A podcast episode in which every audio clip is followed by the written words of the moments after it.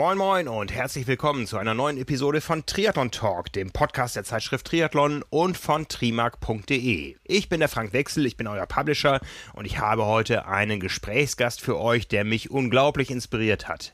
Ich habe mich getroffen mit Martin Schulz. Martin war bereits 2012 bei den Paralympischen Spielen am Start, damals als Schwimmer und hat 2016 sein Meisterstück abgeliefert, indem er an der Copacabana Paralympicsieger im Triathlon geworden ist. Ein Elite-Sport Sportler durch und durch, von dem sich viele von uns ganz viel abgucken können. Wie gesagt, mich hat das Gespräch wahnsinnig inspiriert. Ich wünsche euch die gleiche Inspiration und vor allen Dingen viel Spaß mit meinem Gespräch mit Martin Schulz. Martin Schulz, wir sitzen hier am schönen Templiner See in der Sonne Potsdams. Du bist hier im Trainingslager. Du bereitest dich vor auf die Paralympischen Spiele in Tokio. Es werden deine dritten. Wie ist so die Stimmung jetzt äh, gute drei Monate, bevor es losgeht? Äh, die Stimmung ist ganz gut. Äh, ich freue mich, dass es jetzt mal endlich so ein bisschen sommerlich ist. Und äh, ja, der kurze Aufenthalt hier in Potsdam, der ist natürlich irgendwie mal nur eine ganz kurze Abwechslung. Ich würde es jetzt nicht als Trainingslager nennen, das ist einfach mal, mal ein Wochenende ein bisschen Abwechslung, mal eine andere Luft und äh, mal ein paar Leute sehen aus der Nationalmannschaft. Ja, Du bist sonst Leipziger, kommst aus der Ecke. Erzähl mal, wer bist du, wo kommst du her? Ja, also ich bin äh, Leipziger, ja, lebe jetzt seit 16 Jahren in Leipzig. Mich hat es damals aus einer kleineren Stadt nach Leipzig gezogen mit äh, 14 Jahren. Äh, bin dann in Leipzig auf die Sportschule gegangen, war am Anfang noch als Schwimmer unterwegs und mit dem großen Ziel, eines Tages mal bei den Paralympics starten zu können. Was geklappt hat. Was dann auch irgendwann geklappt hat und äh, auf dem Weg dahin habe ich aber schon sehr schnell auch Interesse am Triathlon gehabt. Äh, habe halt immer Triathlon natürlich verfolgt und äh, ja, natürlich auch mit den deutschen Erfolgen, die wir so in den letzten Jahren hatten. Äh, von kleiner fand ich das schon mal ganz cool, aber mein großes Ziel war natürlich immer die Paralympics und äh, Triathlon äh, war zu dem Zeitpunkt noch nicht paralympisch. Und so bin ich dem Schwimmen treu geblieben ich war da ja auch sehr erfolgreich. Also bei ganz vielen verschiedenen internationalen Events, von Europameisterschaften bis Weltmeisterschaften, war ich natürlich dabei. Und äh, bin da auch hart dran geblieben und konnte mir dann 2012 den Traum der Teilnahme an den Paralympics erfüllen. Und äh, habe allerdings schon in den Jahren davor so ein bisschen äh, die ganze Sache zweigleisig gestaltet. Immer mit dem Hauptfokus aufs Schwimmen. Und äh, aber habe halt immer mal so ein bisschen, wenn es im Sommer die Möglichkeit ergeben hat, irgendwie mal einen regionalen Triathlon mitgemacht. Und ich war, glaube ich, einer der, der wenigen Schwimmer, der auch gerne draußen trainiert hat, ob es Laufen oder Radfahren war. Und das, die Abwechslung, das hat mir einfach schon immer gefallen. Und äh, deswegen war dann der logische Schritt nach den Paralympics 2012 zum Triathlon. Und äh, mit einem neuen Ziel vor Augen. 2016 dann äh, Triathlon das erste Mal im paralympischen Programm. Und das war so mein großes Ziel dort wollte ich gewinnen und äh, das ist dann auch aufgegangen. Das ist großartig aufgegangen. 2016 war dein großes Jahr, Weltmeister, Europameister und Paralympicsieger. Fangen wir mal viel weiter vorne an. Ja? Ähm, die Menschen kennen dich von den Bildern, vor allem auf dem Rad sieht das immer spektakulär aus. Dir fehlt ein Unterarm. Trotzdem hast du dir das Schwimmen als Sportart ausgesucht. Warum? ich bin sehr früh zum Schwimmen gekommen. Äh, ich glaube, das lag daran, dass einfach meine Eltern auch Befürchtungen hatten, dass ich mal mit dem Handicap Probleme da bekommen könnte, schwimmen zu lernen. Also der Unterarm fehlt dir von, von Geburt an? Genau, bin mhm. von Geburt an äh, damit aufgewachsen und ja, für mich war es ja auch jetzt nicht irgendwie ein Handicap in dem Sinne, dass ich da jetzt irgendwie Dinge nicht machen konnte. Natürlich gab es immer oder gibt es halt immer noch auch äh, bestimmte Dinge, wo ich mir halt besonders Gedanken drüber machen muss, wie ich es äh, handle, wie ich es gut mache. Aber trotzdem hatte ich eigentlich, sag mal, eine ganz normale Kindheit äh, in einer kleineren Stadt. Äh, Bolzplatz, auf Bäume klettern, alles was da so als Kind dazugehört. Und äh, ja, bin halt sehr früh schon zum Schwimmen gekommen, weil meine Eltern halt, wie gesagt, mich sehr früh zum Schwimmkurs geschickt haben. Und für die Schwimmlehrerin damals war das auch Neuland, aber die hat das jetzt auch nicht so dramatisch gesehen und äh, hat dann ziemlich schnell festgestellt, dass ich doch ein bisschen Talent fürs Wasser habe. Auch ja, Spaß an der Bewegung im Wasser hatte und in meiner Gruppe war ich dann auch der Erste, der das Seepferdchen hatte. Und somit war dann der Weg zum Schwimmverein geebnet und äh, ja, bin dann halt in den Döbelner Schwimmverein gegangen und ja, ganz normales Vereinstraining, also zweimal die Woche schwimmen, kleine regionale Wettkämpfe und so hat sich das entwickelt und äh, was, was schon immer so war, dass ich halt auch gerne draußen unterwegs war. Na klar, mit den Kumpels äh, nachmittags auf dem Fußballplatz. Ich bin irgendwie schon immer ganz gerne mit dem Fahrrad äh, durchs Dorf gedüst, äh, was natürlich damals auch schon eine kleine Herausforderung war. Äh, mit einer Hand halt. Mein Vater hat dann irgendwie versucht, mit irgendwelchen Hörnchen, die man so an den Lenker bauen konnte, mir so eine kleine Stütze zu bauen, dass ich halt ja relativ gerade auf dem, äh, auf dem Rad auch sitze. Äh, ist natürlich auch immer mal wieder passiert, dass ich gestürzt bin, äh, aber das lag halt auch, glaube ich, eher an meiner wilden Fahrweise, dass ich halt das, was die anderen irgendwie nicht konnten, immer mit einer Hand versucht habe zu machen und äh, da ist mir natürlich auch das eine oder andere Mal auf die Nase gefallen.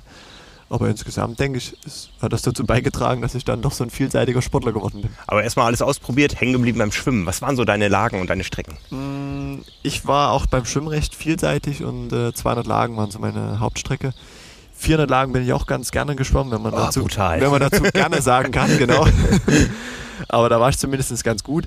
Äh, allerdings waren die 400 Lagen nicht im paralympischen Programm und somit war das eher eine Strecke, die man halt bei ja, internationalen Meetings oder bei ja, so anderen nationalen Wettkämpfen geschwommen ist. Und sonst waren es schon eher so immer die Mittelstrecken. Aber ich war eigentlich schon ganz gut einsetzbar, ob es von äh, 50 Meter Freistil bis ja auch mal eine 1500 Freistil waren. Äh, man so, so, so zum Vergleich 1500 Freistil, viele Triathleten können das einordnen, die olympische Distanz. Was hast du da stehen? Äh, eine Boah. 1854 ist mein Wow. Ja, genau. Das ist krass schnell. Und äh, schwimme ich aber jetzt nicht mehr. Also muss ich ehrlich sagen, das, äh, da komme ich nicht mehr ganz dran. Also da fehlt mir schon so ein bisschen ja, die, die Spritzigkeit und die, so die, die Kraft und so. Das rutscht nicht mehr ganz so wie ganz früher im Wasser. Und äh, aber ich konnte, denke ich, noch das Niveau ganz gut aufrechterhalten. Äh, und es war natürlich immer so ein bisschen mein Vorteil, dass ich halt äh, ja schon einen schwimmerischen Background hatte. Es ist aber nicht so, dass ich äh, trotz meiner schwimmerischen Vergangenheit der absolut stärkste Schwimmer im Feld bin bei mir. Also das muss man Ja. auch festhalten. Es sind halt andere auch mit ähnlichen Hintergründen wie ich. Und äh, aber es war auf jeden Fall schon immer so, dass ich da mir schon einen guten Vorteil erschaffen, verschaffen konnte. Und äh, ja, ist ähnlich wie im olympischen Triathlon halt auch. Man kann den Triathlon äh, nicht im Schwimmen gewinnen, aber man kann halt schon dort verlieren oder ja, man kann sich halt eine taktisch gute Ausgangssituation damit schon versauen. Ja, ja, auf jeden Fall. London 2012. äh, Wir erinnern uns alle an die Bilder. Das waren großartige olympische, aber auch vor allen Dingen großartige paralympische Spiele mit vielen Zuschauern, mit ganz toller Begeisterung. Wie hast du es erlebt damals? Ja, wie du schon sagst, waren natürlich äh, viele, viele Zuschauer. Äh, ja, britische begeisterte Sportfans, egal für welche Sportart. Und gerade der paralympische Sport, der, der hat in Großbritannien schon nochmal einen ganz anderen Stellenwert. Also der ist gleichgestellt mit dem olympischen Sport und äh, das sieht man schon auf Werbeplakaten äh, von den großen Sportartikelherstellern.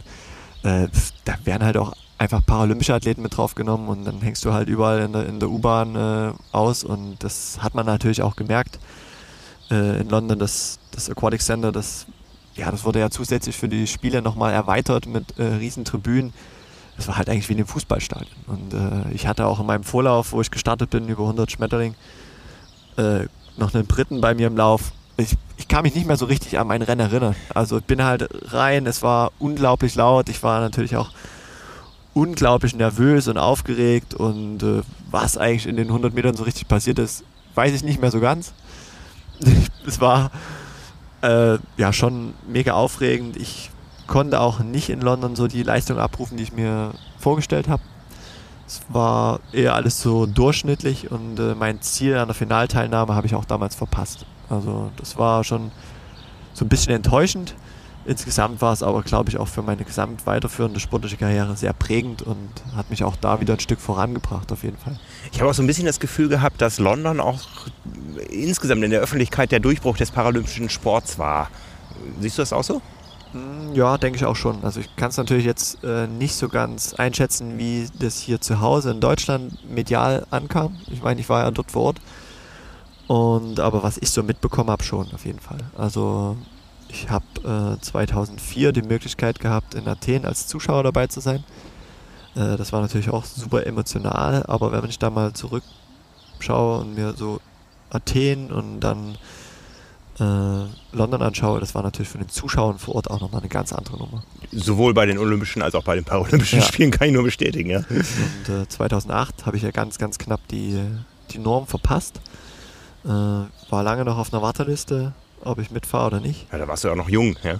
Äh, ja, war schon noch ganz jung, aber hat natürlich auch irgendwie damals, als ich nach Leipzig gegangen bin, irgendwie alles da drauf gesetzt, äh, dort will ich starten und äh, ja, hat dann nicht geklappt. Äh, ging dann aber recht schnell weiter und 2009 äh, bin ich schon Vize-Europameister geworden und dann ging das auch so weiter. Und dann kam aber irgendwo so der Punkt, ich weiß nicht, ob es daran lag, dass ich so ein bisschen schon vom Triathlon geträumt habe, dass ich mit der Konzentration vielleicht nicht mehr so ganz 100% beim Schwimmen war. Und irgendwie hat das Triathlon-Feuer schon in mir so ein bisschen gelodert. War natürlich auch 2008 mit Jan Frodenos äh, Olympiasieg. Das war schon so eine Nummer, die habe ich halt immer schon irgendwie verfolgt. Und äh, ja, wenn dann Triathlon irgendwo war, Hamburg, wenn ich mir das im Fernsehen angeschaut habe oder zweimal vor Ort, ich hatte da zweimal die Möglichkeit, da zuzuschauen auch. Das war schon irgendwie, es hat mehr irgendwie gekribbelt. Oder ein Grimma waren deutsche Meisterschaften, was ja fast Heimat ist für mich. Ja. Da hatte ich halt auch irgendwie zweimal zugeschaut, weil ja aus meiner Schule halt auch da welche gestartet sind äh, über die Bundesliga. Und es hat einfach irgendwie schon mehr gekribbelt irgendwie. Ich fand es dann irgendwann nach so, so vielen Jahren Schwimmen ja, das, dieses zweimal am Tag ins Schwimmbecken zu springen und äh, draußen ist schönes Wetter und man könnte, und ich war schon immer so interessiert, in allen Sportarten irgendwie gut zu sein. Das war schon in, im Schulsport früher so, dass ich Sportunterricht, ich wollte irgendwie in jeder Sportart irgendwie gut sein und das hat mich einfach gereizt und äh, dieses Monotone dann im Schwimmbecken, das war dann irgendwie nicht mehr so ganz, was mich erfüllt hat. Ja, wenn man in Leipzig Ausdauersport betreibt, dann ist es ja auch klar, dass man irgendwann beim Triathlon landet. Das ist ja die Hochburg da. Äh, wie, wie war so deine erste Begegnung? war das in Leipzig dann äh, so, sozialisiert durch, durch Mitschwimmer, die es auch ausprobiert haben? Nicht, das ging schon damals in meiner Heimat in Döbeln los. Das war in dem kleinen Schwimmverein, wo ich halt äh, meine ersten Schwimmzüge gemacht habe, dass da auch äh, Triathleten waren, ältere. Mein Onkel hat Triathlon gemacht. Äh, ja, der auch einer der Urgesteine da im, im ostdeutschen Triathlon, wie früher noch mit einem Trabi zum Rennen gefahren. Und natürlich zum, zum Ausdauer-Dreikampf damals. Genau. Ja. Triathlon so durfte es nicht heißen. Und äh, 2005, ich war dann schon ein Jahr in Leipzig, äh, war, hat er mich zum Triathlon mitgenommen. Aber das war der, sein Hintergedanke war eigentlich, er wollte dort so sein letztes Rennen machen irgendwie. Er wollte dann damit abschließen. Dachte, ja, also jetzt dann immer jedes Wochenende sich hier vorzubereiten für so ein Rennen. Irgendwann wird man halt auch, muss man das mal beenden für sich so als Kapitel und er hat mich gefragt, ob ich mitkommen will. Und das Rennen war am Filzteich im Erzgebirge. Das ist ja auch so ein, ja, schon so auch ein Traditionsrennen. Und äh, ja, klar, cool auf jeden Fall. Und er hat halt gedacht, ich mitkomme zum Zuschauen. Und dann stand ich halt Sonntag früh mit meinem äh, Trekking-Crossrad äh, vor der Haustür. Er wollte mich abholen und war es mal so, uh, ja, okay. Ohne Anmeldung und dann dahin und dann direkt äh, ja, bei der Nachmeldung hingegangen und äh, die zwei jungen Mädels, die da standen, waren auch erstmal ein bisschen irritiert und haben erstmal einen Veranstaltungsleiter geholt, ob das so okay ist, dass ich da starten darf und dem war das auch ziemlich egal, hat mir gleich einen Freistart gegeben, auf jeden Fall und da bin ich dann beim ersten Triathlon gestartet und äh, habe dort sogar einen Triathleten geschlagen, der mit mir in Leipzig auf der Sportschule war, der natürlich auch äh, äh, erstmal überrascht war, dass ich dort stand, an der Startlinie. Und er halt schon Triathlet, also mit Rennrad, Neoprenanzug und ich ja, war ja, so ausgerüstet wie halt jeder, der mal das erste Mal einen Schnuppertriathlon mitmacht. Äh, und äh, hab dort sogar dann ja gewonnen, meine Altersklasse und das war schon ganz cool und da äh, habe ich so ein bisschen, ja, ja, das hat mich das Triathlon-Fieber dann so endgültig gepackt damals zu dem Zeitpunkt. In dem Jahr ist dort auch Farsal Sultan gestartet er wurde ja schon, ja, das war 2005, als er dann im Herbst Ironman Weltmeister geworden ist. Und das war so eins seiner letzten Vorbereitungsrennen dort im, im Spätsommer. Und den, der ganze Triathlon war auch so mit diesem Thema Hawaii aufgezogen. Also er war ja schon das Jahr davor Dritter. Und das fand ich einfach so geil, dort irgendwie so in einem so ein Rennen, früh kommt jeder da so aus seinem Auto mit dem Fahrrad raus. Ich brauche ja keinem Triathlon zu erzählen, dass das irgendwie auch was Cooles ist mit so einem Rennrad. Es geht oh. Rasenmäher los, das stört uns nicht. das ist natürlich auch immer so ein, so ein technischer Aspekt da noch und dieses Draußensein, so ein bisschen Triathlon, immer noch so dieses Abenteuerliche halt irgendwie auch. Das fand ich schon immer noch ein bisschen reizvoller als äh, nur Schwimmen in der Schwimmhalle. Ja, ja. Ja. Haben, wir alle, haben alle so erlebt oder viele von genau. uns so erlebt. Ja.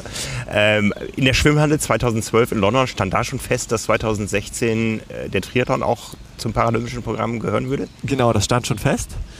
Es wurde im Herbst 2010, glaube ich, äh, beschlossen. Das ist aber ein bisschen an mir vorbeigegangen. Äh, und ja, 2011, wir waren im Trainingslager im Erzgebirge mit ein bisschen Skilanglaufen und so. Und die äh, Schwimmen, Paraschwimmen-Bundestrainerin, die Ute Schinkitz, war da mit dabei und äh, die hat mich halt auf der Loipe rumflitzen sehen und dachte so, huch, der kann ja auch ganz gut zu Fuß unterwegs sein. Und hat dann nur so aus Spaß gemeint, na, hoffentlich verlieren wir dich nicht an den Triathlon. Und dachte, ja, habe ich dann gesagt, ja, pff, das wird nicht passieren, das ist ja nicht im paralympischen Programm. Und äh, wir waren ja schon so in der, der langfristigen Vorbereitung für die Spiele 2012, also so anderthalb Jahre davor war das. Und dann meinte ich, ja, Triathlon ist doch jetzt in, äh, in Rio paralympisch. Was? Nach Hause direkt im Internet geguckt, Tatsache, krass. Hm. Und äh, ab dem Moment war für mich irgendwie schon das Ding, ja, hatte ich ein neues Ziel, obwohl ja noch nicht mal London geschafft war. Und ich habe trotzdem den vollen Fokus schon aufs Schwimmen gesetzt. Also ich habe natürlich äh, irgendwie mal versucht, einmal die Woche mich aufs Rad zu setzen, aber das war alles so unterstützend zu dem Schwimmtraining. Und äh, unabhängig davon habe ich schon immer so, also meine damalige Trainerin in Leipzig, als ich nach Leipzig gekommen bin, die hat auch eine sehr vielfältige Ausbildung geachtet. Also dass wir halt im, im Herbst, äh, bevor es so richtig losgeht, haben wir halt auch ein, zweimal die Woche mit dem Rad getroffen, haben ja allgemeines Ausdauertraining, würde ich jetzt sagen, dann, dass wir äh, die, die zu Fuß unterwegs gut sein konnten, die sind auch gelaufen und äh, das kam mir, glaube ich, zugute. Und, äh, aber ehrlich, alle, alle Schwimmer hassen Laufen. ja, das glaube ich schon. Also ich war wirklich auch äh, da in meiner Klasse einer der wenigen, der gerne gelaufen ist halt auch. Aber ich fand, also das war schon von klein auf so, wenn, wo es so losging, mit so Landeskader leer ging, äh, wo auch so zu dem Schwimmen-Mehrkampf auch ein Lauftest dazu gehörte. Da war halt so 1000 Meter laufen und da war ich immer der Beste. Und das fand ich irgendwie am coolsten. Alle hatten Angst davor und ich wollte immer gerne raus. Ich befürchte, der Rasenmäher kommt näher. Ja. ja, ich glaube, wir sollten mal unsere Position wechseln. Ja, er biegt ab. Also bleiben wir noch einen Moment hier. Hören wir, ob, ob Der hat mich vorhin schon mal gestört. Ach so, okay, okay. mein Zimmer hier hinten irgendwo. Das ist gar nicht so richtig da, glaube ich. Ja, ja. Lassen wir ihn mal da weiterfahren. Notfalls wechseln wir nochmal die Position. Ja, aber irgendwann muss das dann ja professioneller werden mit dem Rad- und Lauftraining. Genau, also 2011 habe ich dann schon äh, mal die Möglichkeit genutzt, bei den Paratriathlon deutschen Meisterschaften in Hamburg mitzumachen. Äh, wurde da erstmal so von den Alteingefleischten da erstmal so ein bisschen belächelt. Ja, ja, hier kommt ein Schwimmer und äh, ja, guck mal, was er überhaupt kann hier. Hab dann ziemlich deutlich gewonnen, also und damit war der Drops gelutscht.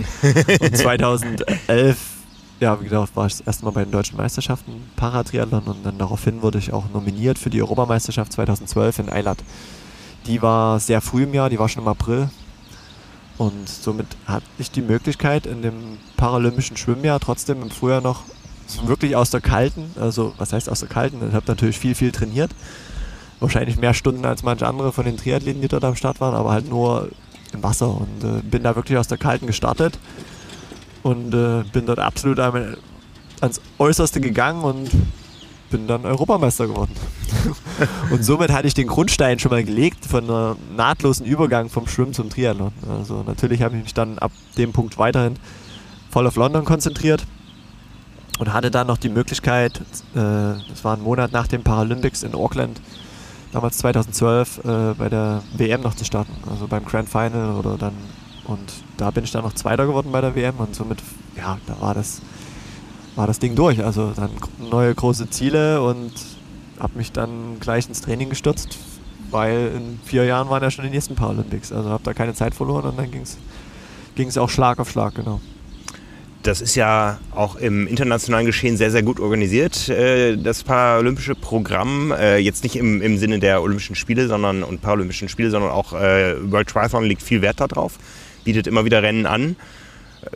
Gab das schon so eine schöne Aufbruchsstimmung da in, in euren Kreisen? Äh, wir sind jetzt bald bei den Spielen dabei und wir sehen uns regelmäßig zwei, dreimal im Jahr irgendwo weltweit, um uns miteinander zu messen?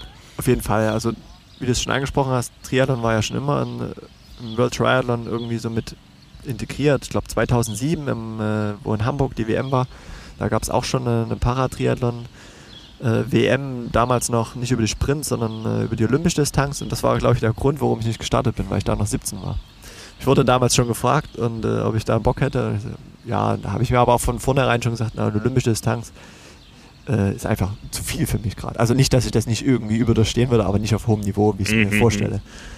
Hätte auch keinen Sinn gemacht. Und äh, Und so war es dann schon so, dass wir natürlich ja, die ganze Infrastruktur, die, die ganzen Locations natürlich super mitnutzen konnten. Das war, ist im paralympischen Sport immer noch recht einzigartig, dass wir mit den olympischen und paralympischen Athleten äh, fast überall parallel weltweit die, die Wettkämpfe zusammen haben. Mhm. Und was natürlich nicht so gut organisiert war, war dann in Deutschland so dieses, ja, dieses deutsche Nationalmannschaftsteam. So, es gab keinen Bundestrainer, es gab überhaupt keine richtigen Strukturen. Und äh, das war so die ersten zwei Jahre sehr schwierig. Und da habe ich einfach dann das Glück gehabt, dass ich auf die Strukturen, die ich in Leipzig hatte, zurückgreifen konnte. Dass ich weiter am Bundesstützpunkt Schwimmen mein Schwimmtraining machen konnte, dort auch gut aufgehoben war und dann äh, mit den vielen Einzelarbeit als auch mit den, äh, mit den sächsischen Landeskadern, die auch in Leipzig sind, oder mit so, ja, sag mal so Einzelkämpfern auch, die äh, da irgendwie auf anderen Distanzen im Triathlon unterwegs waren, dass mit denen zusammen das machen konnte, das Training. Und dann hat sich das erst so Stück für Stück entwickelt und ich denke auch, dass unsere Erfolge dafür zu beigetragen haben, dass es jetzt äh, so ist, wie es ist. Äh, natürlich der Paralympics-Sieg von mir dann 2016, der war natürlich auch nochmal so ein Punkt, wo dann halt auch so ein Stück nach vorne ging alles. Also sowohl im Rahmen der DTU als auch damals im Deutschen Behindertensportverband, dass halt jetzt äh, die Mittel glücklicherweise insgesamt auch für den Behindertensport in Deutschland aufgestockt wurden und dass es halt auch einen ehrenamtlichen Bundestrainer gab. Also vorher war das alles auf Cheftrainerbasis so nebenberuflich äh, und ja, das ist natürlich nicht nur äh, die paar Wettkämpfe im Jahr und äh, mal vielleicht ein, zwei Trainingslager, wo ein Bundestrainer dabei ist. Das ist ja das ganze Jahr, dieses Organisatorische für die Wettkämpfe. Am Ende ist es ja extrem viel Aufwand, was dafür betrieben wird. Und mhm. das war vorher alles noch sehr unprofessionell und, es, und äh, war abhängig von Leuten, die das individuell auf sich, ähm, ja, ehrenamtlich auf sich genommen haben. Und jetzt ist es halt mittlerweile so, dass wir da schon wirklich ein sehr professionelles Umfeld haben und jetzt äh, als Paratriathlet noch die kompletten Strukturen der DTU mit nutzen können. Und äh, es hat aber eine Weile gedauert. Ja. Wie groß war so die, die Delegation und die Mannschaft? Wie viele Athleten, wie viele Betreuer wart ihr in Rio? Äh, in Rio waren wir zwei Athleten. Das war Stefan Lösler aus einer äh, tieferen Startklasse, aus der PTS 2. Und ich. Und unser Bundestrainer, Tom Kosmel. Und das ist natürlich bei den Olympischen und Paralympischen Spielen ist natürlich der Betreuerschlüssel nochmal ganz viel enger geschnürt. Und so hatten wir halt wirklich nur den Tom Cosme, also unseren Bundestrainer dabei. Damals noch ein Cheftrainer. noch nicht mal vollamtlich. Und äh, haben dann auf andere Physiotherapeuten von den anderen Sportarten zurückgegriffen. Aber das ist, ist ja üblich auch bei kleineren Sportarten, dass nicht unbedingt jede Sportart ihren eigenen äh, Physiotherapeuten oder Mannschaftsarzt dabei hat. Also ja. das war ja dann auch gut organisiert. Äh, wir sind ja dann im, äh, im Olympischen Dorf, äh, alle deutschen Athleten in einem Haus. Also da gab es eine medizinische Anlaufstelle. Jetzt kommt auch noch der, der Rasenhäcksler dazu. Ich glaube, wir sollten wirklich mal einmal die Position ja. wechseln. Machen in diesem Moment eine kurze Pause und dann reden wir über Rio. Wir haben jetzt den Rasenmäher hinter uns äh, gelassen. Dafür hört man hoffentlich ein bisschen Wassergeplätscher hier aus dem Templiner See. Gucken hier auf einen schönen Bootsteg. Aber wir reden über die deutlich schönere Aussicht auf die Copacabana in Rio. Ja, erzähl mal, was war das damals für ein Event? Was war das für ein Fest 2016 in Brasilien? Äh, ich habe 2015 schon mal die Chance gehabt, in, äh, beim Testevent in Rio zu sein. Da war das natürlich alles noch nicht so riesig groß aufgezogen und da haben wir schon mal so einen, einen neutralen Blick auf die Copacabana gehabt, also ohne riesengroße Absperrung. Und äh, das war schon mal ein ganz cooler Eindruck. Und ja, aber wie es halt so ist bei Wettkämpfen, dass man natürlich ringsrum dann nicht so viel mitbekommt touristisch, also dass man sich da auf sein Rennen konzentriert und dann geht es wieder ab nach Hause. Und äh, ja, 2016 war natürlich dann so eine ganz andere Nummer schon. Also irgendwie in einem riesengroßen Team dahin zu reisen äh, ganzes Team Deutschland irgendwie mit einem gescharterten Flugzeug. Äh, schon der Service ringsrum war natürlich schon ein bisschen anderer, mehr Gepäck, wurde sich um einen gekümmert und mit Verabschiedung vom Bundespräsidenten. Äh, äh, und das war schon, schon mal vornherein, was alles auch medial im Vorfeld da war, war schon eine ganz andere Nummer. Und äh, da, dann muss man ja sagen, dass wir Triathleten ja das Glück hatten, die einzige Sportler zu sein, die an der Copacabana waren. Und äh, wenn Rio, dann gehört das ja schon irgendwie mit dazu. So, der erste Eindruck ist schon ganz cool. Im Näheren betrachtet ist es dann auch manchmal nicht so toll. Also äh. Es ist halt dahinter halt eine vierspurige Straße, riesengroße Hochhauskomplexe auch in die Jahre gekommen. Ja, ja, ja. Und äh, das, der Strand ist natürlich mega, also ein riesenlanger Strand. Das hat natürlich schon so sein, sein Flair und äh, diese ganze Beachkultur dort. Also an jeder Ecke irgendwo eine Pumperstation, wo sie da alle oberkörperfreie äh, Klimmzüge machen, was weiß ich. Und äh, da will jeder gesehen und gesehen werden. Also das ist schon eine coole Sache dort. Äh, aber was erschreckend war, diese ganze Plastikmüll im Meer, der da rumschwimmt. Ja, ja, ja, also wenn du da beim, beim Schwimmtraining den Tag davor da rumschwimmst und äh, aller 10 Meter irgendeine Plastiktüte in der Hand hast, ist halt irgendwie nicht so cool gewesen. Aber sonst war es schon äh, ja, eine krasse Nummer halt. Und die Leute, die dann halt zugeschaut haben, das war halt schon mega. Äh, wir waren ja, ich war zehn Tage vorher in, in Rio, waren am Anfang noch im, im Dorf. Da war es natürlich auch noch relativ leer am Anfang. Und dann sind wir zwei Tage vor unserem Wettkampf äh, an die Copacabana gezogen in ein Hotel. Einfach weil die Wege vom Olympischen Dorf bis zum, zum Strand einfach so weit waren und äh, der, mit der Verkehrslage, dann hätte es halt auch mal sein können, dass man dort irgendwo ewig im Stau steht. Mhm. Und wir hatten natürlich schon einen Tag vorher das, das Briefing oder die Streckenbesichtigung. Also wir hatten dann zwei Tagen davor immer noch so Termine und dann ständig hin und her zu pendeln, wäre halt irgendwie kontraproduktiv gewesen. Und da hatten wir halt das Glück, dass wir ein super Hotel da direkt an ja, Steinwurf entfernt vom, vom Start bekommen konnten. Und da sind wir auch nochmal so richtig runtergekommen, hatten wir nochmal Ruhe, uns zu konzentrieren und äh, hatten auch immer im Hinterkopf, wenn das Rennen hätte verschoben werden müssen aus wettertechnischen Gründen. Ich meine, es war gerade Winter in Rio und es gab auch ein paar Tage, wo mordsmäßige Wellen dort unterwegs waren.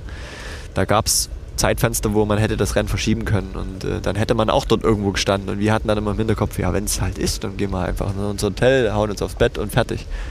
Und das hat echt super genützt, nochmal so ein bisschen runterzukommen, weil die Aufregung im Dorf war halt schon eine sehr große ich war ja schon auch einer der, der Medaillenkandidaten, wenn nicht sogar Goldkandidaten.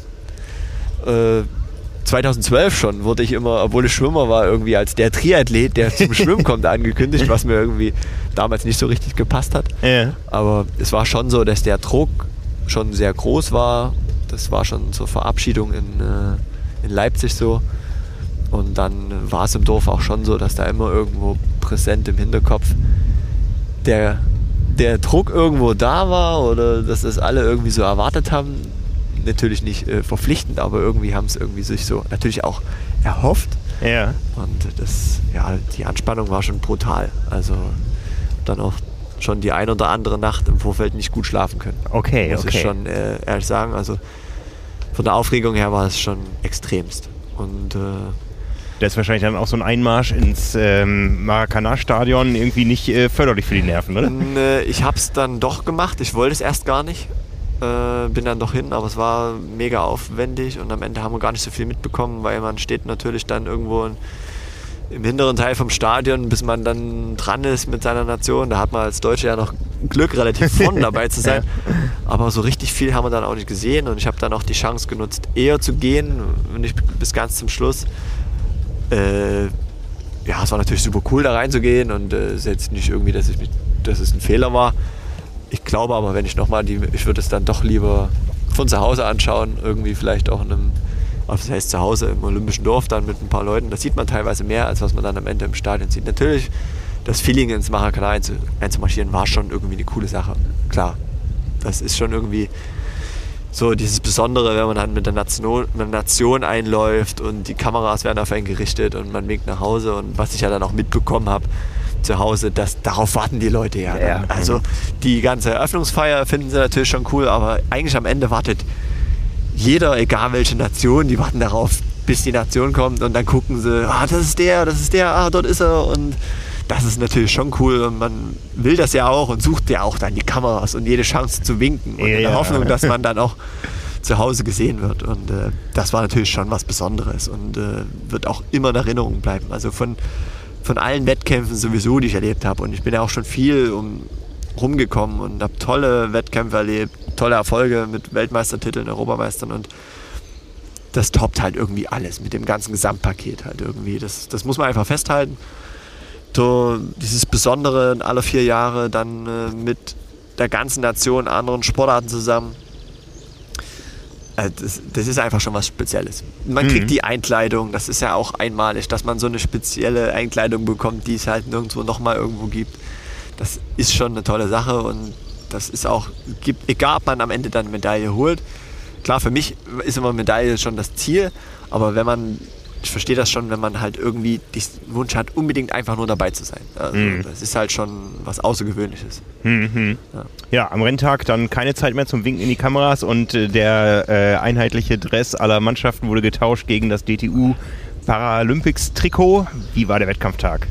Ähm, ja, es war erstaunlich mildes Wetter noch früh. Es hat so ein bisschen genieselt und es war ja auch, wurde ja erwartet, dass es grundsätzlich sehr warm wird und darauf haben wir uns auch so ein bisschen vorbereitet. Und äh, es war noch sehr ruhig. Wir hatten am frühen Vormittag oder ja, am Morgen unseren Rennen und es war echt wie ausgestorben, Samstagvormittag an der Copacabana und äh, dachte mir so, huch, ist jetzt ja gar nicht so das erwartete große Zuschauerfeld hier, was ich mir erhofft und erwünscht habe. Und äh, klar ist man dann so sein Fokus einlaufen gewesen, na klar vorher Wechselzone eingerichtet und äh, dann kam auch die Sonne und dann hat man schon gemerkt, oh hier brutzelt es heute. und äh, wir hatten vom Meer aus unseren Start. Also ist sowieso im Paratriathlon ja sehr oft äh, aus dem Wasser der Start, also fast immer aus dem, aus dem Wasser. Und äh, wir hatten die Möglichkeit, entweder mit dem Boot rauszufahren auf so eine Plattform oder hinzuschwimmen. Ich habe dann die Option des Hinschwimmens genutzt und als Einschwimmen gleich. Und ja, dann ist man da so 500 Meter draußen auf dem Meer gewesen und dann sind wir so, ein, so, so eine Art U geschwommen wieder und da war natürlich schon ja, Adrenalin bis unter die Schädeldecke. Und das äh, ging ja dann schon nochmal durch den Kopf, so, boah, das ist jetzt das Rennen, wo man sich so die letzten vier Jahre darauf vorbereitet hat. Und äh, alles andere ist jetzt eigentlich egal. Ne? Also, warst halt Weltmeister und jetzt bist du hier der große Favorit und alle gucken so auf dich und äh, ja, war ja noch ein sehr kleines Starterfeld dann auch am Ende, zehn Athleten. Äh, war halt so vorgegeben, nur zehn Athleten. Das war schon ein Riesending, da überhaupt hinzukommen für die anderen. Und ja, dann ging's los. Und mhm. richtig viel Wellengang, also richtig viele Wellen. Wir hatten natürlich glücklicherweise schon die Chance vorher, uns die Strecke auch testen zu testen und äh, habe ich mich schon am, am Ufer, also an der Copacabana, ein, zwei Hochhäuser ausgesucht, an denen ich mich orientieren kann, weil man hat wirklich die, die Bojen unterwegs nicht gesehen. Also mhm. ist immer mhm. mal in einem Bojental gewesen, also in einem Wellental gewesen und dann war die Boje weg und äh, habe da schon ganz schön zu kämpfen gehabt. Also das lag mir nicht so ganz und äh, ich bin aber noch in einem ganz guten äh, Rahmen aus dem Wasser gekommen, war erwartungsgemäß nicht erst aus dem Wasser, äh, aber so mein Hauptkonkurrent war noch hinter mir und äh, ja, dann ging es los. Und dann waren plötzlich auch die Zuschauer da, die ich irgendwie vorher vermisst habe. In der Zwischenzeit hat sich das so alles gefüllt. Und klar, da ist man natürlich mega aufgeregt, rennt zu seinem Rad, zack, macht, versucht natürlich einen schnellen Wechsel zu machen. Und dann habe ich halt schon ordentlich auf die Tube gedrückt. Auf dem Rad und dann auch gleich so zwei überholt und äh, war schon auf Position 2 und dann habe ich halt richtig reingehalten und dann äh, ging unsere Strecke ja auch immer wieder durch die Wechselzone durch und da habe ich dann das erste Mal, wo ich das erste Mal durch bin, über den blauen Teppich gefahren, so, boah, krass, hier tobt ja richtig der Bär. Und da habe ich auch zwischendurch mal auf dem Mattmesser geguckt und das war dann noch plötzlich im roten Bereich, aber insgesamt äh, hat mich das gepusht und äh, ich habe mich immer, immer weiter vorgearbeitet, bis ich dann auf Position 1 war, auch als erster gewechselt bin. Und natürlich äh, also nochmal zum Festhalten, im Paratriathlon ist Windschattenfahren nicht erlaubt, trotz Sprintdistanz. Deswegen äh, konnte ich da schon auch mir einen guten Puffer erarbeiten, auch im, auf, auf, dem Rad und konnte so die, die zwei, drei stärksten Konkurrenten da schon richtig weit abschütteln und hatte auch einen viel größeren Vorsprung, als ich mir so erhofft, erträumt habe. Natürlich geht man sich vorher so ein paar Renntaktiken durch den Kopf und schaut halt, naja klar, ich muss halt meine Chance im Schwimmen und auf dem Rad suchen und äh, will jetzt nicht unbedingt einen, einen absoluten Zweikampf im, äh, im Laufen da riskieren und dann war das perfekt. Und dann lief aber der Lauf alles andere als gut. Also viele haben es ja gar nicht so mitbekommen, außer so mein engster Kreis, dass halt äh, ja eigentlich so die, das letzte halbe, dreiviertel Jahr vor den Paralympics, was von der Vorbereitung angeht, echt bescheiden lief. Also mehrmals verletzt. Ich bin in, der, in einem Dreivierteljahr dreimal umgeknickt. Mhm. Hatte halt jedes Mal ein Bänderriss. Einmal davon war die Syndesmose auch betroffen. Und das war immer wieder so auskuriert, äh, wieder so halbwegs in Form gekommen, was die Laufform anging. Schwimmen äh, ist natürlich auch so nicht so optimal mit so einem, äh, so einem Bänderriss. Denke mal, ja, schwimmen müsste doch gehen, aber das ist gerade fast das Schlimmste, wenn man so mit so einem gestreckten Fuß, was man ja gar nicht machen soll. Also man soll und äh, Radfahren war so das, was am, am besten eigentlich ohne Einschränkungen ging. Und äh, ich weiß nicht, wie viele Stunden ich da mit Aquajogging verbracht habe. Und, äh, aber ich habe das alles so auf mich genommen mit dem großen Ziel halt vor Augen und äh, habe da ja auch alleine da irgendwie bei uns in Leipzig in der, in der Wassersprunghalle da meine Aquajogging-Runden gedreht. Und äh, ja, am Ende hat es dann irgendwie ausgezahlt. Also wie gesagt, der Lauf lief dann auch noch schlechter als erwartet irgendwie. Das kam dann noch so ein, so ein Tag dazu irgendwie wahrscheinlich war ich auch im, im Kopf nicht so richtig entspannt, wo man hätte irgendwie einfach mal gesagt, hey komm, konzentrier dich und so. Ich war so mega verspannt, verkrampft und äh, es war dann noch zusätzlich so und dass dann mein erarbeiteter Vorsprung vom Schwimmen und Radfahren so dahin schmolz und äh, mein stärkster Konkurrent dann echt läuferisch da rangeflogen kam, der der eine oder den einen oder anderen dann immer noch eingeholt hat und dann war er schon auf Platz 4, 3 und dann war er schon hinter mir, aber dann war endlich die ersehnte Ziellinie und äh, ja, da, dann habe ich es erst so richtig realisiert. Und äh, eigentlich hatte ich mir im Vorfeld so gemacht, also wenn du das Ding dann reißt, ne, dann musst du auch irgendwas Cooles machen. Schnappst du noch irgendwo eine Fahne oder klatschst noch irgendwie Zuschauer an der Seite ab.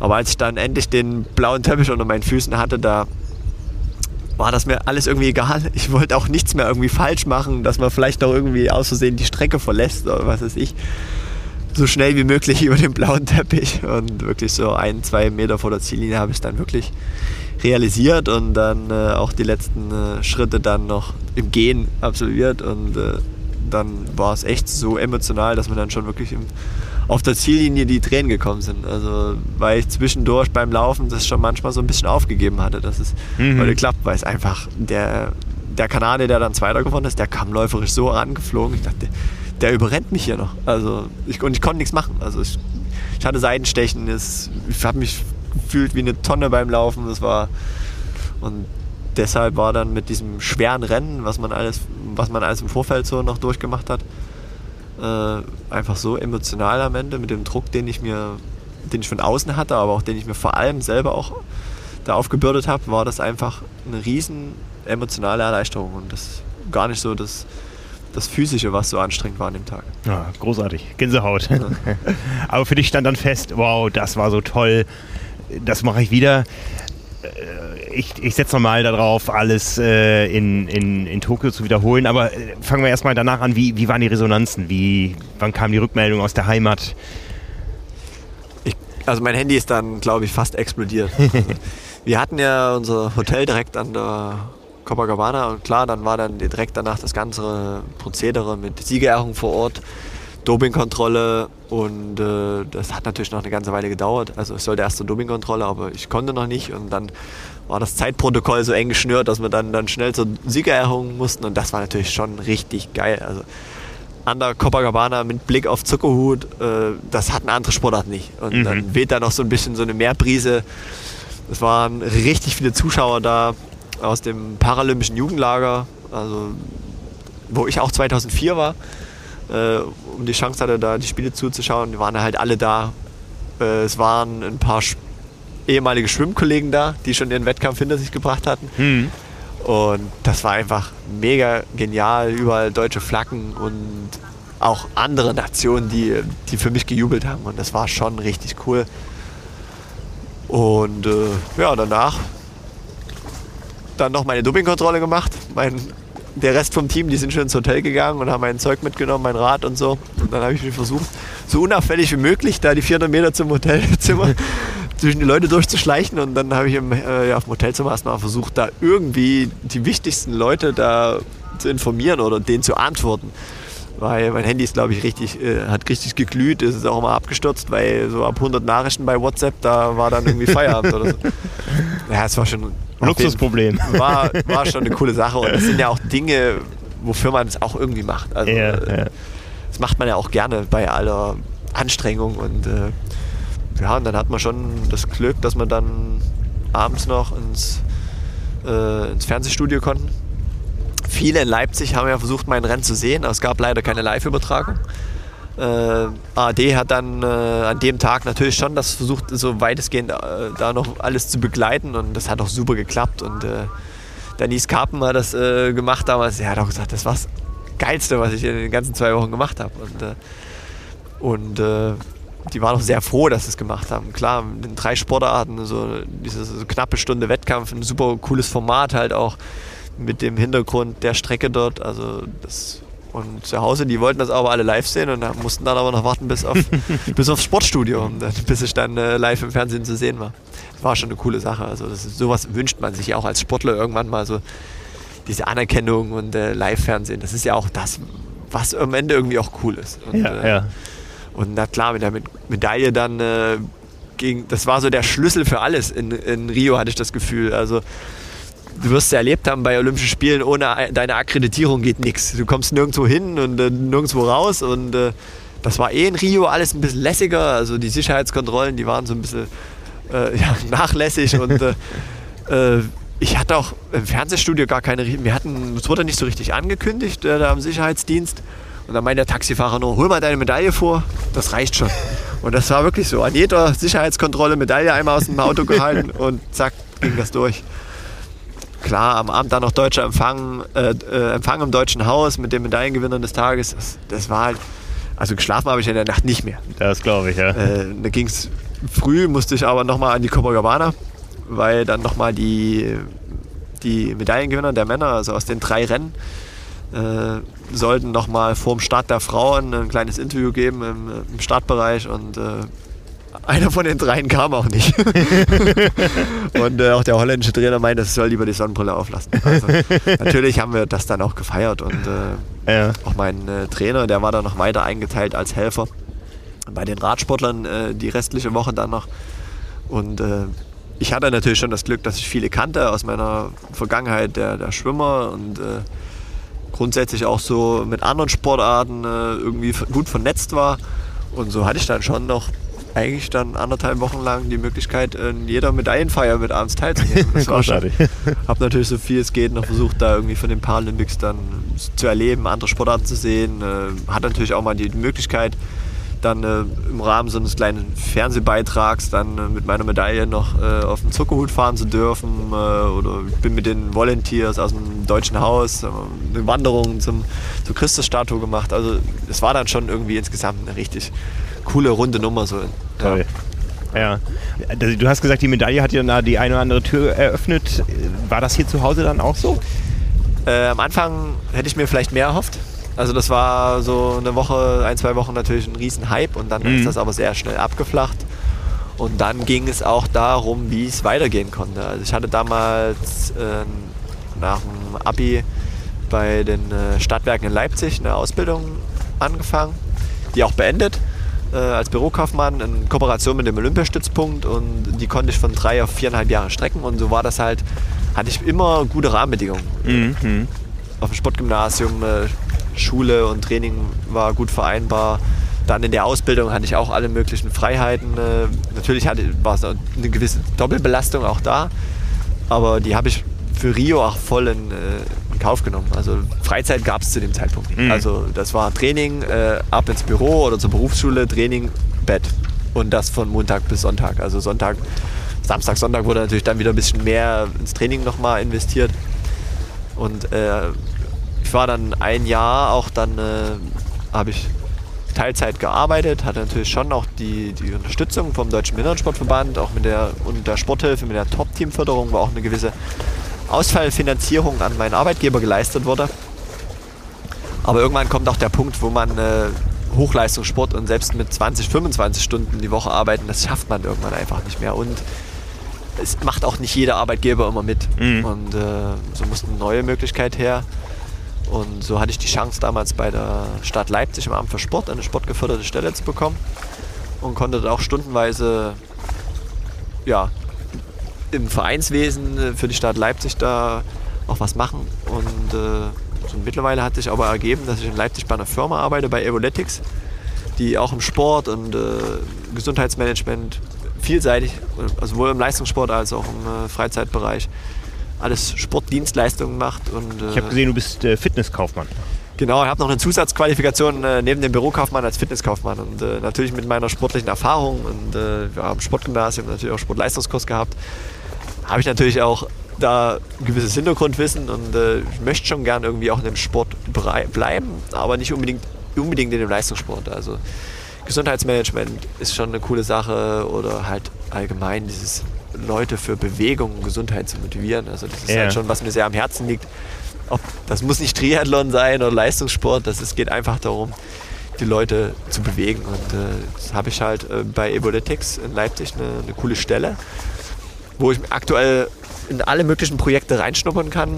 Die arbeiten auch in Leipzig mit dem Institut für angewandte Trainingswissenschaften viel zusammen, also doch wieder der Leistungssportbezug mit verschiedensten Sportverbänden auch zusammen. Also es ist so ein breit gefächertes Feld, wo ich halt die Chance habe, jetzt aktuell überall mal reinzuschnuppern und zu schauen, also wo es auch zum Training passt. Also ich kann nicht ja. voll professionell trainieren. Das ist so, mein Hauptfokus liegt halt auf dem Training, aber wenn es halt mal zeitlich passt oder wenn man langfristig sich so ein paar Termine auch äh, immer mal wieder da reinlegt, kann ich das, das eine oder andere machen. Äh, ist auch mit der Unterstützung der Stadt Leipzig, äh, die Sportförderung wird auch die Stelle noch so ein bisschen äh, ja, mit zufinanziert sodass da auch nicht für meinen Arbeitgeber aktuell der Druck da ist, dass ich halt jede Woche Leistung bringen muss. Mhm. Und, äh, das heißt jetzt im, im, Vorfeld auf deine, deine dritten Spiele und deine zweiten als, als Triathlet, als Paratriathlet, wie viel arbeitest du, wie viel trainierst du in der Woche so? Also fest arbeiten, muss ich ehrlich sagen, aktuell gar nicht. Also das ist immer mal, sind ein paar Präsenztermine regelmäßig und wenn es so einzelne Projekte sind, die ich so parallel mit begleiten kann. Aber es ist immer so, natürlich gibt es auch schon, schon mal die eine oder andere Woche, wo es mal so der ein oder andere Termin noch zusätzlich kommt, wo es dann doch mal anstrengend ist. Also mhm. ist nicht so äh, wie manche, die bei der Bundeswehr sind, die halt wirklich nur die, die Zeit zwischen dem Training abwarten. Und äh, insgesamt ist es ja auch so meine eigene sportliche Vermarktung, die ich natürlich auch noch so ein bisschen äh, immer noch im Hintergedanken mit habe. Also das gehört ja auch noch mit dazu. Aber ich, ich bin schon Vollprofi. Also natürlich versuche ich auch mein Standbein äh, für nach der sportlichen Karriere schon irgendwie da zu schaffen und äh, nutzt die Möglichkeiten ja auch, die mir durch den Sport gegeben werden, natürlich auch mit. Und deshalb äh, ist es für mich jetzt kein Arbeiten im Sinn, sondern es ist mhm. äh, ja, was Schaffen für die Zukunft halt auch schon. Großartig.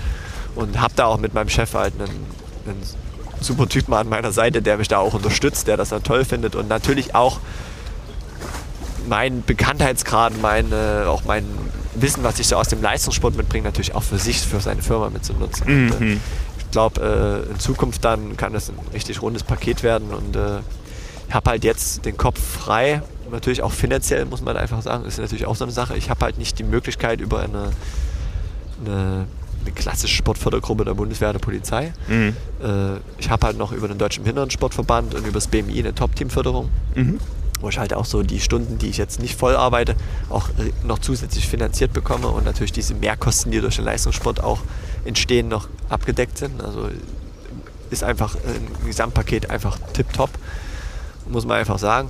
Und äh, ist natürlich immer auch gekoppelt mit einem sehr hohen Erwartungen. Also mhm. Zielvereinbarungen, die ich für jedes Jahr habe, die müssen erfüllt werden. Also sprich, jedes Jahr eine WM-Medaille muss halt stehen. Äh, natürlich dieses, in dem Top-Team bin ich auch nur, weil ich halt eine Perspektivkarte für eine Medaille mhm. bin halt für Tokio. Also die Erwartungen, die habe ich auch schon immer im Hinterkopf. Also ich möchte mir auch gerecht werden. Also Zurück zu der Frage vorhin, für dich stand das in Rio schon fest, ich möchte es in Tokio auch nochmal haben? Ne, nach dem ersten Jahr nicht. Okay. Also weil halt alles dann, erstmal die ganzen Förderungen wurden runtergefahren. Und dann war das so, wie, wie soll man bis anderthalb Jahren vor den nächsten Spielen jetzt voll arbeiten? Also das ja. ist sehr weiter. Man kann ja nicht jetzt äh, zweieinhalb, drei Jahre voll berufstätig irgendwo unterwegs sein. Irgendwo musste ich ja auch mein Geld verdienen. Also ja. ab irgendeinem Punkt, ich meine, ich war dann 26, also dann irgendwann ist ja auch so, dass man dann nicht mehr die Füße bei den Eltern unter den Tisch hat und auch nicht haben will. Also man will ja natürlich auch, und man möchte ja auch die Erfolge oder diesen Aufwand, den man in den Jahren davor ja irgendwie auch betrieben hat, natürlich auch irgendwie, ja, ja irgendwie auch, ja, möchte irgendwie, ein bisschen was bekommen ja auch. Und äh, das sah im ersten Jahr ziemlich schlecht aus. Also ich habe dann äh, schon eine 30-Stunden-Stelle gehabt, die ich gearbeitet habe. Äh, und das, geht so nicht weiter. Also natürlich konnte ich schon noch neben 30 Stunden arbeiten, kann man natürlich auch äh, noch Sport machen, aber nicht im absolut höchsten Niveau. Mhm, mhm. Wenn man schon äh, von klein auf äh, ja immer in Leistungssportstrukturen unterwegs war, wie will man das noch steigern? Also mhm, der Regenerationsaufwand oder dieses ganze organisatorische ringsrum kommt ja auch noch dazu. Mhm, und, äh, mhm. also das, äh, und irgendwann ändern sich ja auch Prioritäten im Leben, wo man halt auch, ob es jetzt Partnerschaft, Familie, was dazugehört. Also man kann ja nicht mehr ganz alles nur äh, der, der Partner sich einem unterordnen. Also man muss ja auch irgendwann die Möglichkeit haben, dass der Sport der Beruf ist. Mhm. Und äh, dann wie andere Menschen auch dann immer noch eine gewisse Freizeit haben, die man äh, seiner Familie äh, widmen kann oder halt auch bestimmte andere Dinge, die daneben noch zählen. Also sind ja selbst auch manchmal bürokratische Wege, Arzttermine, die ja auch irgendwo untergeordnet sind. Die kann man ja nicht man kann sich ja nicht äh, 24-7 dann nur noch aufopfern für den Sport, muss ja auch noch irgendwo Spaß machen. Mhm. Und die Möglichkeit habe ich jetzt in den letzten drei Jahren und da war für mich klar, oder dreieinhalb, vier Jahre fast jetzt schon, sind jetzt schon ein Jahr länger. Äh, da war für mich klar, okay, wenn die Möglichkeiten weiterhin bestehen, äh, mache ich auf jeden Fall noch weiter, weil der Triathlon ist schon was, was mir auf jeden Fall noch Spaß macht. Und äh, ich habe mich auch jedes Jahr immer irgendwo in gewissen Bereichen dann noch weiterentwickelt und sehe da auch noch Potenzial bei allen äh, Leiden, die man auch mal so als Leistungssportler durchlebt, ist es trotzdem irgendwie ja, der tollste Beruf, den man irgendwie haben kann, solange man gesund bleibt. Das ist mhm. immer das Wichtigste. Ja. Und ja, solange ich noch gesund bleibe und so, solange ich meinen eigenen Anforderungen auch noch gerecht werde, also dass ich halt auch noch merke, es geht im Training voran, es ist auch nicht nur irgendwie ein Krampf, sondern äh, und dass ich auch international auch noch richtig weit vorne mitmische und das ist ja noch der Fall, äh, solange möchte ich es schon noch machen. Und natürlich werde ich mir eine Deadline irgendwann setzen. Was sich, was sich ja auch nach Rio geändert hat, war die äh, Klassifizierung bei euch. War das für dich ein Vor- oder Nachteil oder mhm. hast du letztendlich äh, mit den gleichen starken Konkurrenten zu tun wie, wie zuvor? Äh, genau, also es wurden von den fünf Startklassen, äh, da wurden sechs draus gemacht, also wurde nochmal ein bisschen aufgesplittet. Hat sich für mich nicht geändert. Also ich bin nach wie vor in der, in der höchsten Startklasse, äh, also die mit den Athleten am die die wenigste Einschränkungen haben. Und äh, hat sich für mich nichts geändert. Also war damals schon in der schnellsten Startklasse, das ist jetzt die schnellste Startklasse bei den. Und von daher hat sich nichts geändert. Es sind vielleicht ein paar Konkurrenten rausgefallen, aber die waren vorher auch jetzt nicht wirklich Konkurrenten für mich. Die waren halt Mitstreiter. Mhm, mh. Und so hat sich da nichts geändert. Und äh, was sich geändert hat, ist natürlich so, dass sich der Triathlon komplett weiterentwickelt hat. Paratriathlon ja sowieso. Also Triathlon entwickelt sich weiter, Paratriathlon natürlich noch mehr. Jetzt wird es zweite Mal paralympisch. Und die Leute haben sich halt auch bei mir viele Dinge abgeschaut. Also ich war immer der Gejagte. In den letzten drei Jahren wurde ich dann immer geschlagen von meinem kanadischen Dauerkonkurrenten, der bei den Paralympics Zweiter war. Aber auch der ist jetzt an einem Punkt, wo es auch nicht immer so weiterging. Also der hat jetzt auch anderthalb Jahre Verletzungspech und sein Glück war, dass letztes Jahr keine Rennen stattgefunden haben und dass die Paralympics verschoben wurden. Und äh, ja, nach wie vor ist es schon so, dass viele internationale Athleten schon auf mich schauen. Mhm. Auch Trainer und dass ich da schon, schon irgendwo einen gewissen Stand auch habe. Also, Wie war das für dich, die Verschiebung im vergangenen Jahr? Äh, bin damit recht gut umgegangen. Also somit war schon mal die Entscheidung, wurde mir genommen, noch weiterzumachen nach 2020. Und äh, ja, am Ende kann man es ja nicht ändern. Äh, ich habe damit es war ja, kam ja letztes Jahr zu der Osterzeit ungefähr. Äh, und Training lief sehr gut. Das war natürlich auf der einen Seite schade, weil ich schon noch das Gefühl hatte, das könnte ein richtig guter Sommer werden. Äh, aber am Ende konnte man es nicht ändern und ich habe auch den Kopf nicht in den Sand gesteckt und habe halt mal dann die Chance gehabt, mal Ostern mal richtig entspannt zu genießen und habe mir dann mit meinem Trainer zusammen neue Ziele gesetzt und sagen, okay, Ende des Sommers wird schon was stattfinden, was am Ende auch immer, ob es jetzt vielleicht eine EM, eine WM oder ein paar Weltcups sind oder die ein oder anderen regionalen Rennen. Lass uns einfach weiter trainieren und ich hatte auch richtig Bock, weil es bis dahin halt gut lief und ich wollte halt einfach sehen, wie weit geht es halt einfach noch. Mhm. Und äh, das Wetter war schön und insgesamt hat es mal so ein bisschen den, den Druck rausgenommen, muss man schon sagen. Der hatte sich dann auch schon zum Frühjahr hin so langsam aufgebaut. So.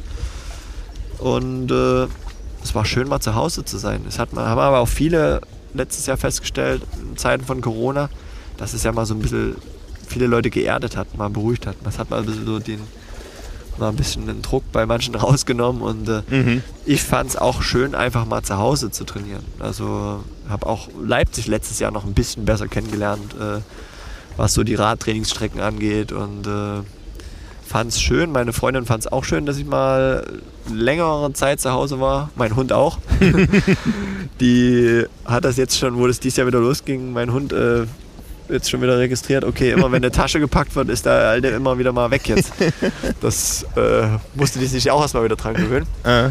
Aber es war okay und äh, ich hatte jetzt dann richtig, richtig Bock auch wieder mal auf dieses Reisen. Das war in den letzten Jahren dann teilweise schon manchmal ein bisschen stressig, dass man so ein bisschen reisemüde war. Man hatte gar nicht mehr, also ich zumindest hatte manchmal gar nicht mehr Lust, die Tasche zu packen. Ja. Und äh, ich hatte mir dann auch schon für die Jahre, letztes Jahr schon vorgenommen, nicht mehr so viel in Trainingslager unabhängig von Corona zu fahren, weil ich einfach im Kopf dann nicht mehr so frisch bin. Ja, ja. Also ich musste da noch, ich war da nicht mehr so heiß, wenn es darum ging, okay, du packst jetzt die Tasche für den Weltcup am Wochenende. Ja. Und es war mir einfach das zu viel Reisen. Und, äh, und so haben wir das aber auch beibehalten. Also wir haben jetzt, äh, ich habe in Leipzig einfach sehr gute Rahmenbedingungen. Natürlich kam diesmal ein etwas strengerer Winter äh, wieder und man musste sich schon ein bisschen mehr Gedanken machen fürs Training draußen. Also fürs Radtraining war ja teilweise gar nicht möglich. Mhm. Äh, oder auch ja, so qualitativere Läufe, wenn es halt so kalt war, dass man da auch schon ein bisschen aufpassen musste. Aber am Ende haben wir gute Rahmenbedingungen. Ich hatte in Leipzig die ganze Zeit die Möglichkeit zu schwimmen. Das ist ja so für uns Triathleten immer das Wichtigste, dass die Schwimmhalle steht oder das, das Schwimmbecken. Den Rest kriegt man ja schon irgendwie gehandelt.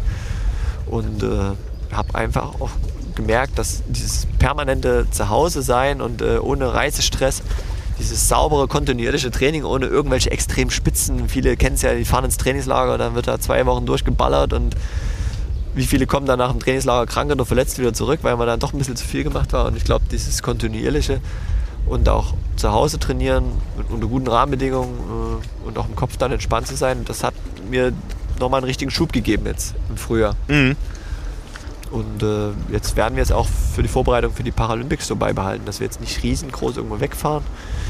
Äh, wir werden unsere Vorbereitung hier in, in Kienbaum machen, äh, weil wir auch da wissen, woran wir sind. Also die ja. Trainingsbedingungen sind super. Und äh, ich habe einfach gemerkt, dass so ohne große Reiseunterbrechung, dass das einfach auch nützt. Weil ja. immer so eine Reise, das ist am Ende auch immer ein verlorener Trainingstag. Und verlorener Regenerationstag, muss man halt auch sagen. Ja, ja, absolut. ja. ja nicht nur um das Schwimmtraining beneiden dich äh, einige unserer Zuhörer wahrscheinlich, dass du das permanent durchziehen konntest. Du hattest auch schon einige tolle Wettkämpfe. Du warst bei der Super League am Start, bei den Finals in Berlin und vor allen Dingen auch in Yokohama. Du warst schon in Japan dieses Jahr. Wir haben alle gehört, äh, das waren nicht so ganz einfache Bedingungen. Es wurde eine Blase aufgemacht, die auch recht streng gehandhabt wurde. Erzähl mal, wie war das Erlebnis Yokohama? Ja, Yokohama ist so ein bisschen aus der Not geboren gewesen für uns. Ich wollte da eigentlich nicht starten, also unabhängig von Corona, weil ich jetzt dieses Jahr nicht den Druck habe, mich qualifizieren zu müssen. Also du bist schon uneinholbar im Ranking dabei. Ich bin ja? uneinholbar im Ranking und äh, somit wollten wir auch nur Rennen machen, die wirklich Sinn machen in der Vorbereitung auf Tokio. Äh, da unsere Weltmeisterschaft dieses Jahr aber, die vorgezogen wurde, entkoppelt vom Grand Final, die wäre am 8. Mai gewesen, also eine Woche vor Yokohama in Mailand. Die wurde Corona-bedingt langfristig schon abgesagt. Und nun war es dann doch aber irgendwann mal Zeit, mal ein Rennen zu machen. Ja. Und, äh, klar, ich habe ja gemerkt, so anhand der Leistungsdiagnostiken oder an dem äh, Super League-Rennen in Rotterdam, was ein bisschen anders vom Format war als bei den äh, olympischen Athleten, äh, war halt ein Supersprint äh, ohne Windschattenfreigabe bei, bei Swift. Und da habe ich auch schon gemerkt, die Form ist schon richtig gut. Und äh, obwohl wir noch, was Trainingsmöglichkeiten angeht, noch Reserven hatten. Und das, das wollte ich einfach mal ein Rennen machen. Und dann haben wir gedacht, okay, wir fliegen nach Yokohama auch mit dem Hintergrund, dieses ganze Bubble-System mal zu testen. Mhm, mh. Und das war auch ganz gut, weil es war schon äh, mega aufwendig. Also wir waren insgesamt eine Woche weg. Wir sind Montag hier aus Berlin geflogen, Sonntagabend wieder zurück. Also wir waren äh, eine Woche weg. Äh, natürlich ein riesenlanger Flug. Und äh, ja, so richtig von Japan haben wir jetzt nicht viel mitbekommen. Also der Weg vom Flughafen äh, zum Hotel im Bus. Und dann war jeder für sich alleine im Hotelzimmer. Äh, wir wurden in äh, einer Woche fünfmal Corona getestet. Äh, ich wurde anderthalb Wochen davor auch geimpft. trotzdem natürlich dort alles streng und egal ob geimpft oder nicht geimpft, wurde natürlich alles streng durchge ja, ja, durchgezogen und mhm. die Japaner sind ja sowieso sehr strukturiert und streng und äh, sehr genau. Und die haben es auch wirklich alles sehr genau genommen. Also ja, wir konnten wirklich keinen Schritt ohne irgendeine Begleitung machen. Also ich, wir haben fast das Gefühl, wir hatten eine 1 zu 1 Betreuung. Ein Athlet, ein Japaner, der uns abgestellt wurde. Und das ging schon äh, im Flughafen los, das mit allen Formularen, die wir im Vorfeld ausfüllen mussten. Die gingen gefühlt durch 20 Hände und nochmal Kontrolle. Und wir mussten verschiedenste Apps alle runterladen. Also die japanische Corona-App. Noch eine Gesundheit. Cocoa heißt sie, habe ich auch schon gelernt. Genau. noch eine andere Gesundheits-App und eine Standort-App und wir mussten zusätzlich vorher nach Berlin in die Botschaft uns noch ein zusätzliches Visum holen. Und auch nach dem, äh, zwei Wochen nach äh, Yokohama mussten wir noch die Gesundheits-App weiterführen. Ich denke, das wird einfach zur Kontrolle, ob das Bubble-System funktioniert hat, mhm. sein. Es war schon sehr aufwendig. Äh, auch das Training war dort nur indoor in einem für uns Triathleten reservierten Fitnessstudio möglich. Also wir hatten ein Zeitfenster von einer Stunde, wo wir aufs Laufband konnten. Natürlich war das dann keine Stunde, die man hatte, weil man musste ja fünf Minuten vorher schon runter sein, mhm. dann die nächsten kommen normal in seinen kleinen Krüppchen eingeteilt. Also das war, alle Paratriathleten waren in einem Hotel. Das war das Hotel direkt neben der Wettkampfstrecke und die olympischen Athleten waren ein bisschen weiter weg. Etagenweise wurde dann auch das Training durchgeführt. Und äh, es war ganz gut, dass wir es mal gemacht haben. Und äh, um einfach mal so zu wissen, was auf einen drauf zukommt. Mhm. Ja, und äh, wie gerade schon mal angesprochen, die Japaner sind da alles sehr strikt. Also wenn man halt von seinem Zimmer äh, zur Lobby wollte, weil dort dann der Bus zum Training ging.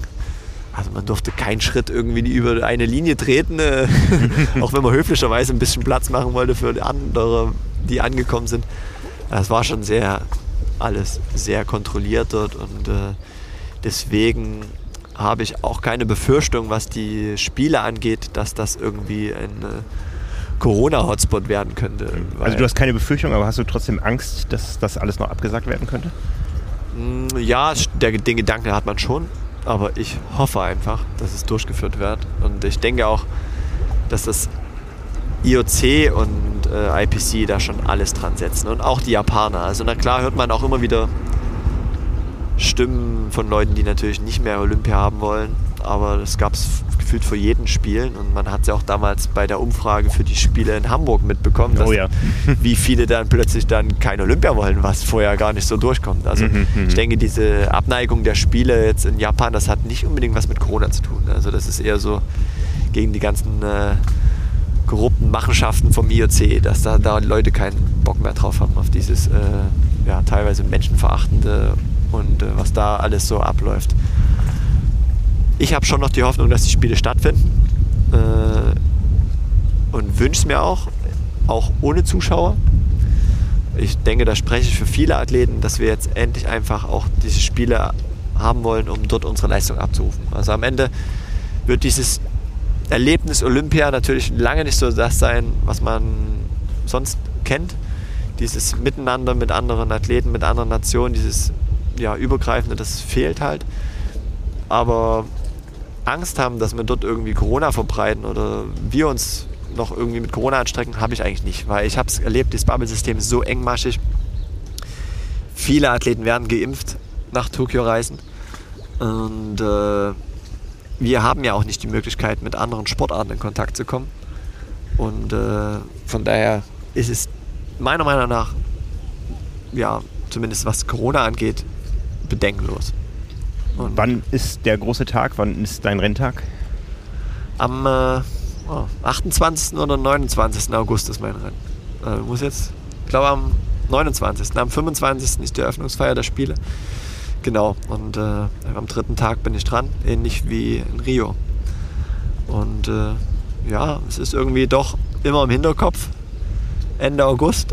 Äh, darauf ist alles ausgerichtet und denkt man mal Ende August, es ist ja lange, lange hin. Aber es ist ja gar nicht mehr so lange hin. Jetzt ist halt schon Juni. Ja. Wir stecken jetzt doch mitten in der Wettkampfsaison. Es sind ja nur Rennen. Und äh, ja, so langsam geht es in die heiße Phase. Und äh, ich hoffe, dass ich meine gute Form noch ein Stück ausbauen kann. Und dass ich vor allem gesund bleibe. Weil dann steht eigentlich nichts im Wege dem Ganzen. Wie viele Rennen stehen noch an bis dahin? Ich werde jetzt nächstes Wochenende noch äh, äh, in Besançon bei einem Paratriathlon-Weltcup starten. Ich hatte jetzt hier im Rahmen der Finals die Chance bei der Mixteam-Staffel, Paratriathlon Mixteam-Staffel zu starten äh, in zwei Teams. Einmal als erster in, meinem Team und als dritter in dem anderen Team. Es war eher äh, organisatorisch schwierig, mein, bei zwei Wechselzonen noch, mein Fahrrad wieder in die andere Wechselzone zu bekommen. Und, äh, aber ich habe das als, ich fand es auch gut, dass ich die Chance hatte, zweimal zu starten, weil ich es einfach als gutes Training gesehen habe. Zweimal so ein Ultrasprint hintereinander, äh, eine schöne Vorbelastung für den äh, Weltcup jetzt in äh, gut einer Woche und das ist einer meiner Lieblingsstrecken. Gerne wäre ich jetzt am Wochenende auch in Leeds gestartet, aber da sind die Einreisebestimmungen für Deutschland jetzt so, dass wir hätten danach in Quarantäne gemusst und das wollte man dann vermeiden.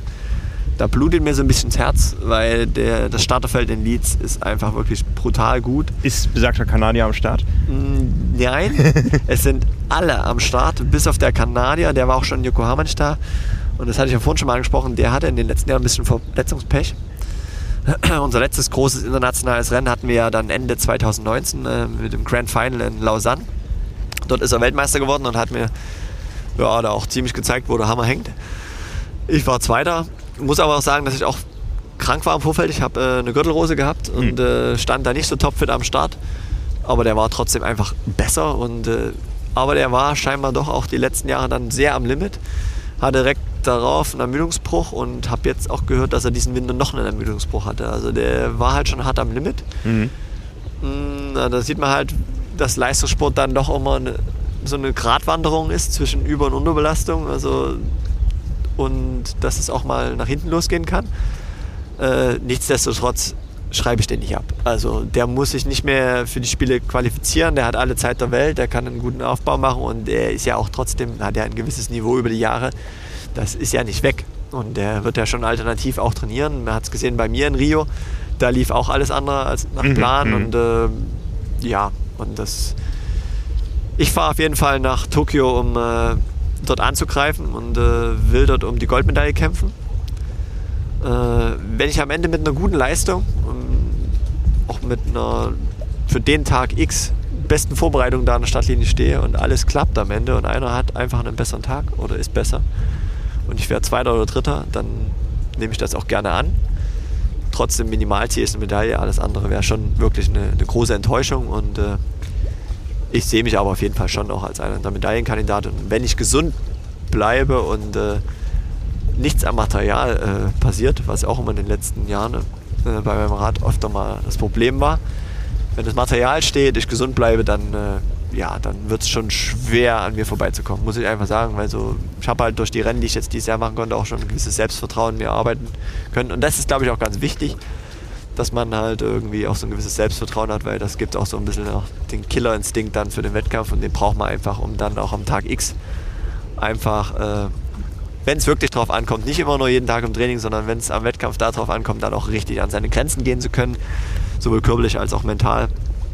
Und äh, da helfen auch Erfolge auf jeden Fall. Ja, großartig. Also das wird sicher Triathlon Deutschland und nicht nur Triathlon Deutschland, sondern Sport Deutschland intensiv verfolgen. Ich habe dich erlebt jetzt in äh, dem Gespräch als äh, sehr reflektierten Menschen, der auch über die Zukunft nachdenkt. Wirst du dann im September sagen, das war meine Triathlon-Karriere, auf die blicke ich gern zurück oder geht das noch weiter? Ja, ich hoffe dann noch mit einer zweiten paralympischen Medaille. Und äh, ich kann mir nicht vorstellen, äh, danach das Wettkampfmaterial an den Nagel zu hängen. Ich habe schon noch ein paar Ziele, muss mich aber, glaube ich, dann denke ich schon noch mal ein bisschen neu ordnen, wie es weitergehen kann. Auch Ziele äh, auf anderen Distanzen vielleicht? Genau. Also natürlich ist schon mal ein Jahr weniger bis zu den nächsten Paralympics. Mhm, mhm. Und äh, wer weiß, wie es sich auch im Paratriathlon weiterentwickelt, ob es vielleicht auch da eine Mixed-Team-Staffel geben wird. Das wäre natürlich auch nochmal reizvoll. Äh, aber mich reizt natürlich auch mal eine längere Distanz. Die reizt mich schon länger. Äh, es kam immer noch irgendwie was dazwischen. Ich wollte nur das letzte Jahr, das Corona-Jahr nutzen, um da eine Halbdistanz zu machen. Die wurde dann aber auch abgesagt. Also Luxemburg sollte mein letztjähriges Wettkampf-Highlight werden, dann im Oktober. Die wurde dann, äh, Luxemburg wegen Blaualgen endgültig dann abgesagt. Äh, ich möchte auf jeden Fall noch eine Halbdistanz dieses Jahr machen.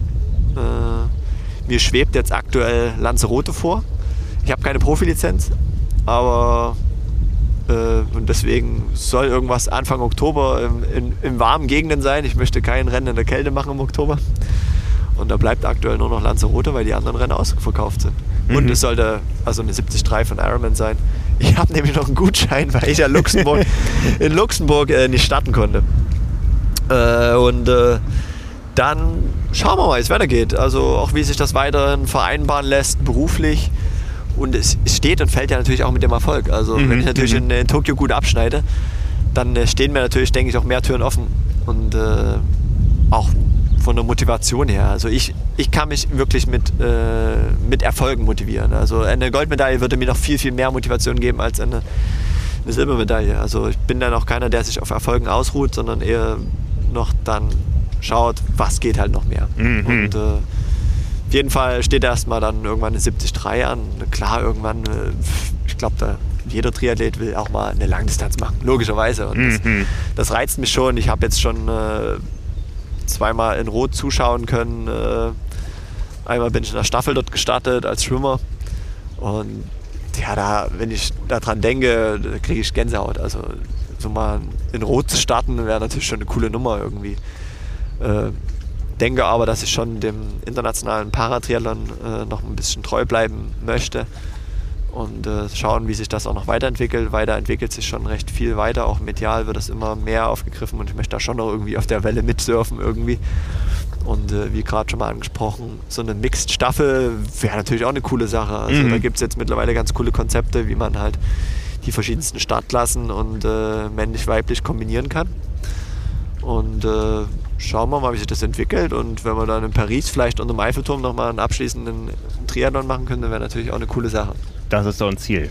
Ja. Super, es hat mir sehr viel Spaß gemacht. Vielen Dank, Martin Schulz. Viel Erfolg für die kommenden äh, Wochen und Monate, für die ganzen Vorbereitungen. Äh, schöne Zeit in Frankreich, in Kienbaum und vor allen Dingen dann in Japan. Wir werden natürlich darüber berichten, äh, die Termine nennen, hoffen, dass es eine Live-Übertragung gibt und dann werden wir dich alle anfeuern. Vielen Dank. Danke, danke. Wenn euch diese Episode gefallen hat, dann lasst doch gerne einen netten Kommentar da, eine 5-Sterne-Bewertung oder einen Daumen hoch, egal wo auch immer ihr uns gehört habt. Das hilft Leuten, die den Kanal noch nicht kennen, ihn leichter zu finden. Wenn ihr weitere Infos finden wollt über den Triathlon-Sport, dann sind wir natürlich tagtäglich da mit unserer Website tri-mac.de und jeden Monat mit unserer Zeitschrift Triathlon. Die gibt es am Kiosk auf tri-mac.de, findet ihr oben in der Dachzeile oder im Burger-Menü in der App einen Kioskfinder, wo der nächste Kiosk, der die Zeitschrift führt, aufgelistet ist. Ihr könnt die Zeitschrift auch digital kostenlos probeblättern und zwar auf magazin.tri-mag.de. Ja, am allermeisten freuen wir uns natürlich, wenn ihr auch mal auf tri-mag.de slash Abo vorbeischaut. Da findet ihr unsere aktuellen Abo-Angebote mit allen Vorteilen. Ja, ich bedanke mich fürs Zuhören heute und bis demnächst. Ciao, ciao.